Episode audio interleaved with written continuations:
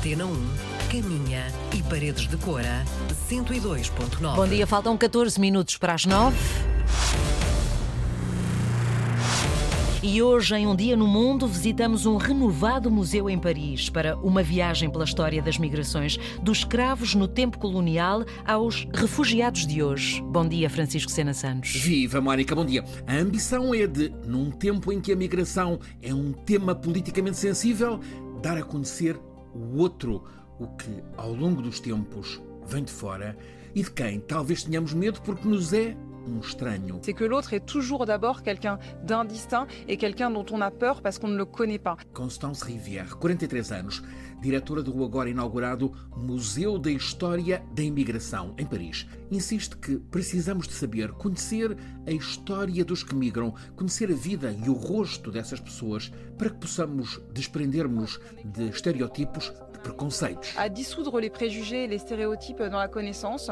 Este Museu da História da Imigração foi inaugurado na semana em que centenas de migrantes morreram naufragados no Mediterrâneo. Nenhuma mulher, nenhuma criança sobreviveu e sabe-se que estavam embarcadas mais de 100 a bordo daquele barco pesqueiro da tragédia. Este museu em Paris, concebido como espaço vivo, cheio de cor, sofisticados recursos tecnológicos de imagem, também de som. On est dans un lieu qui est joyeux, vivant, coloré, moderne. Este museu assume com um suporte científico o confronto com a realidade, a antiga, colonial, o tempo da escravatura, e a de agora, com os migrantes refugiados das guerras na Síria, na Ucrânia, também os tantos migrantes económicos, são contadas histórias de migrantes famosos.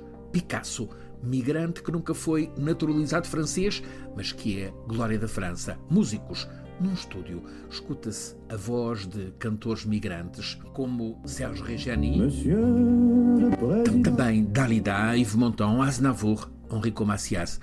A arte colonial e a arte contemporânea realizada por migrantes. O museu é francês, tem sede em Paris, está na Porte Dorée, junto ao Bosque de Vincennes, num monumental edifício Art Deco, o Palácio da Porta Dourada. É o antigo Museu da Arte Africana e Oceânica. Sendo francês, este museu trata a migração numa perspectiva francesa.